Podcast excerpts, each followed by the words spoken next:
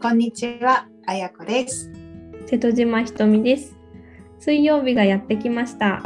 心と体のラジオセラピーの時間です。日常に心地よい時間と安らぎを提案する15分、穏やかにより豊かに生きるためのヒントをお話ししていきます。はい。では今日は29回目のお話です。あやこさんよろしくお願いします。お願いします。テーマが、まあ、子供との向き合い方ということで、えっと、実はですね、えっと、最近ご感想やあとは、えーご質問をいただく機会が結構増えてまして今回はそのご感想ご質問を取り上げて皆さんにご紹介できればなと思います。はーい、嬉しいです。本当にありがとうございます。嬉しいですよね。じゃあ、うんえっ、といただいたご感想からご紹介させていただきますね。はい。はい、まずは、うんと、いつもアーカイブで聞かせてもらってます。お二人の雰囲気が好き。なるほどって思うこともたくさんあって楽しいです。という、えーご感想ですね。ありがたいですね。ありがとうございます。ありがとうございます。であとは、えーこれはですね、60代かな、男性からなんですね。でこれはね、えー前回のお話かな、えー運気を上げるルーティンの放送を聞きました。いろいろと参考になる内容がありました。ということで、まずひとみさんが話していた朝お湯沸かした時の昨日残っていたお湯のお話、自分は捨てていました。それをタオルにとって顔を拭くとても気持ちいいと感じました明日の朝から実行したいと思います自分はおじさんなのでツヤツヤな肌を期待しているわけではありませんがという ことで。でそれから続きましてあやこさんが話していた寝る前にその日あった感謝を見つけそれを口にして寝ること。これに関しては、えー最近あったあることとつながりました。自分の友人に脳梗塞で2年前ぐらいに倒れ寝たきりになってしまっている方がいます。奥さんと2人きりの生活です。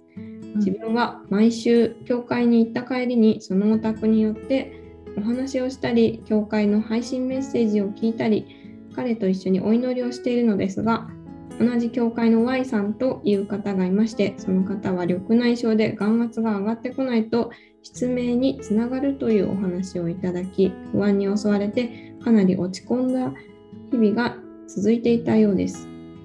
それで以前通っていた教会の牧師先生から紹介された本「感謝が習慣になる21日」を改めて読んで感謝の日記を書き始めたところいろいろな不安が取れてきたという話をされてできれば私の友人にもその本を紹介して寝たきりになってしまっていて感謝を探すのが難しいかもしれないけれども今日はリハビリの先生が来てくれて楽しい話ができたとか、えー訪問入浴でさっぱりしたとか、えー何か一つでも感謝であったこできることを探して日記に書くといいと思うのでぜひ紹介してくれと、えー言われました。その本が今日届く予定なので一緒に彼のところへ行って読んで感謝感謝日記を一緒に作ろうと思っていたところです。そんな時にこの放送で感謝の話を聞いてまてまた励まされた思いがしました。ありがとうございました。感謝です。これからも楽しい放送を続けてくださいっていうことでちょっと長かったんですが全部わーご紹介させていただきました。ありがとうございます。ね、でもなんかすぐ行動するっていうところが素晴らしいですね。うん、本当になんかこういう日常の中でうん、なんていうか反応すること？自分が、あこれこういうことかって思うこととかもこのラジオを聞いて気づいたこととかそういうことってあると思うんですけれどもなんかこういうふうに送ってくださるとすごくうん、嬉しいですよね。とっても嬉しいです。はい。ぜひね、感謝、あの、その後どうなったかをご連絡いただけたらね、私たちも嬉しいなと思います。ね本当に、なんか私たちはこうなんていうか一方的に喋って、うんうん 配信してるのでどどの方がいつ聞いてうんいらっしゃるのかっていうのがうん全然わからないんですけれど、うん、うん、ね、こういうふうにメッセージをいただいたりとかあとはね「いいね」っていうハートマークをいただいたりとかすると、すごく嬉しいですよね。はい、とても励みになります。なのでぜひぜひ皆さんも送っていただけたら嬉しいです。はい、でですね、まあ、今回ご質問を初めていただいたんですけれども、はい子育てのえーご質問ですね。はい、読んでみたいと思います。いつも楽しく拝聴させていただいております。お二人に質問です。それは子供との向き合い方です。子供は自分の思い通りにならないのは当然です。しかし子育てをしていると子供の言動にもっとこうした考えの方がいいのにとか、なんでそんな行動をするのかなと自分のイメージする選択肢と相違する時があります。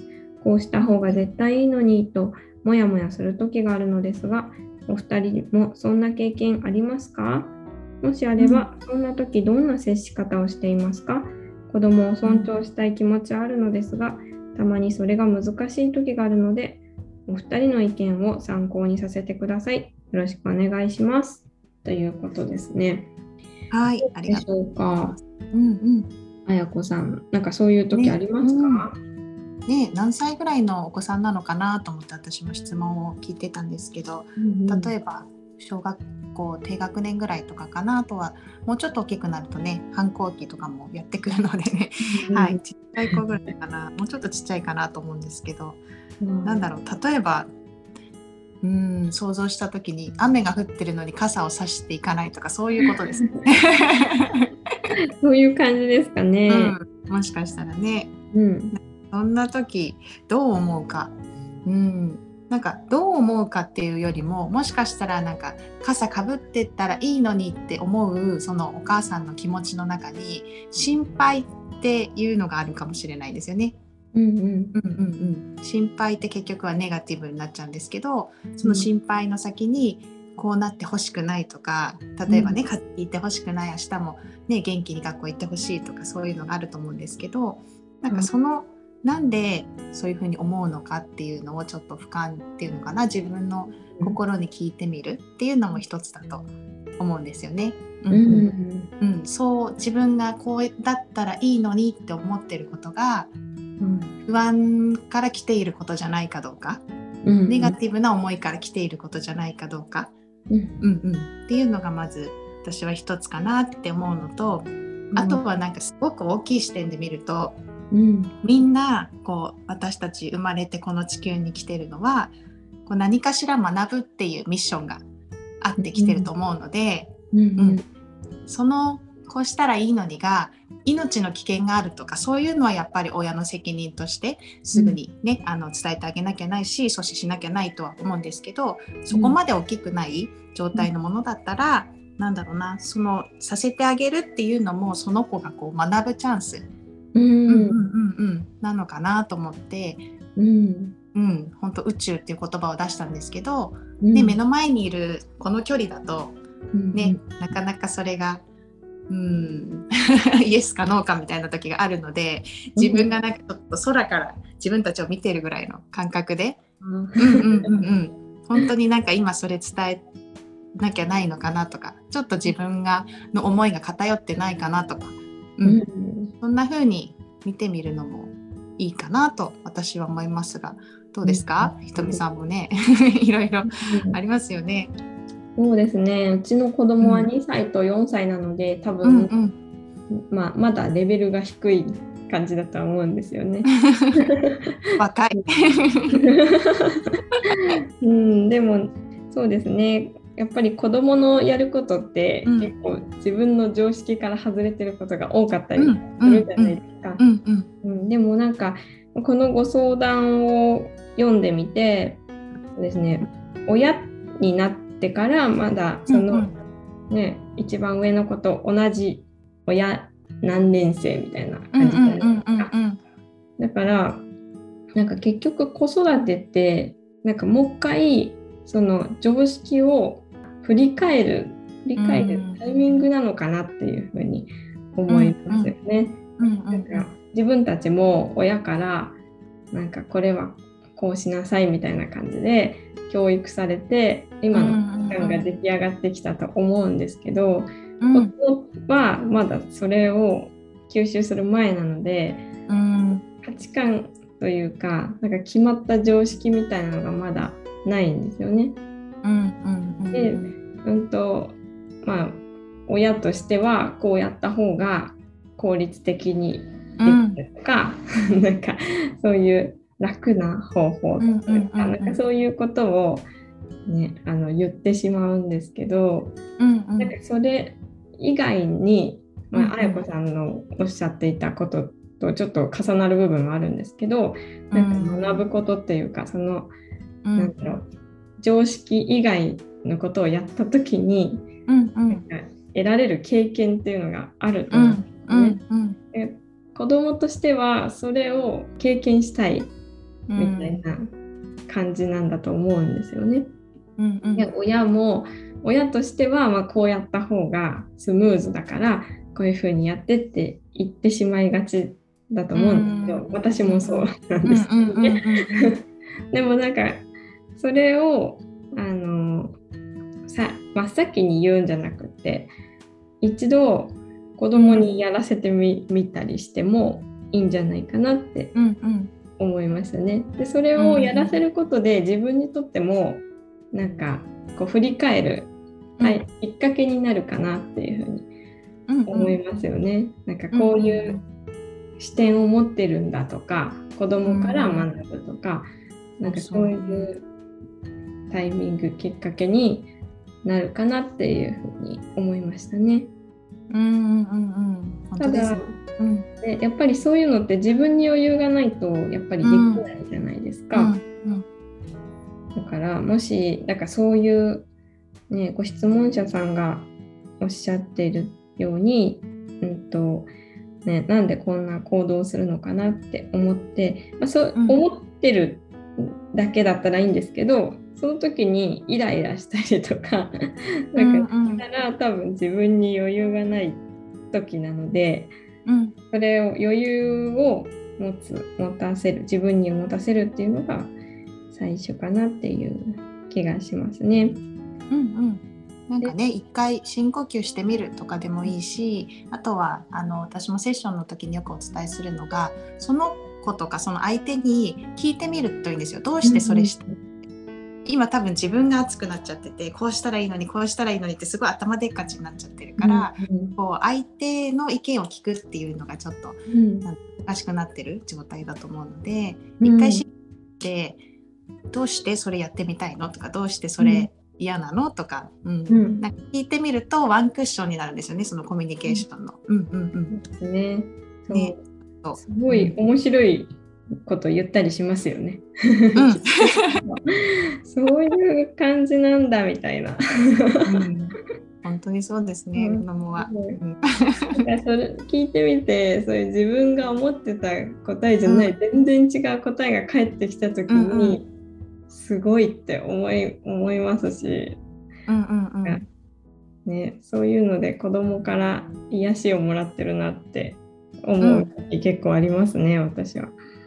私も今思い出したらうちの長女が3歳の時に、うんあの幼稚園年少さんって私服で行くんですよね。それで、うんあの自分でコーディネートしていきたいみたいな年齢で、あのうんピンクとか水玉が大好きで、もう全身なんかそういう服で行きたいって言った日があったんですよ。でも私も1人目の子育てだしなんかそんな格好で行ったらおかしいっていうのが自分の中にあったからなんか結局はさせてあげたんですけどそこにすごい葛藤があって。でも結局なんかそうすることでその本人はすごいこう幸せな気持ちに満たされて一日過ごせるだから、なんか私がそうじゃないよ下は無地のものに履き替えなさいとか言って なんか気持ちテンション下がっていくよりはいいのかなとか、なんか今思えばですけどうんうん。うんなんかそういうふうに、うん、感じたこととかもありますね。うんそうですよね。どうしても親から見たら、うん。上下のバランスとか、他の人から見られた時のうんうんうんうん。感覚とかうんうをん重視しがちですけど、子供にとってはもう好きなものだけで行きたいみたいな感じですもんね。もう、うん、可愛いですね。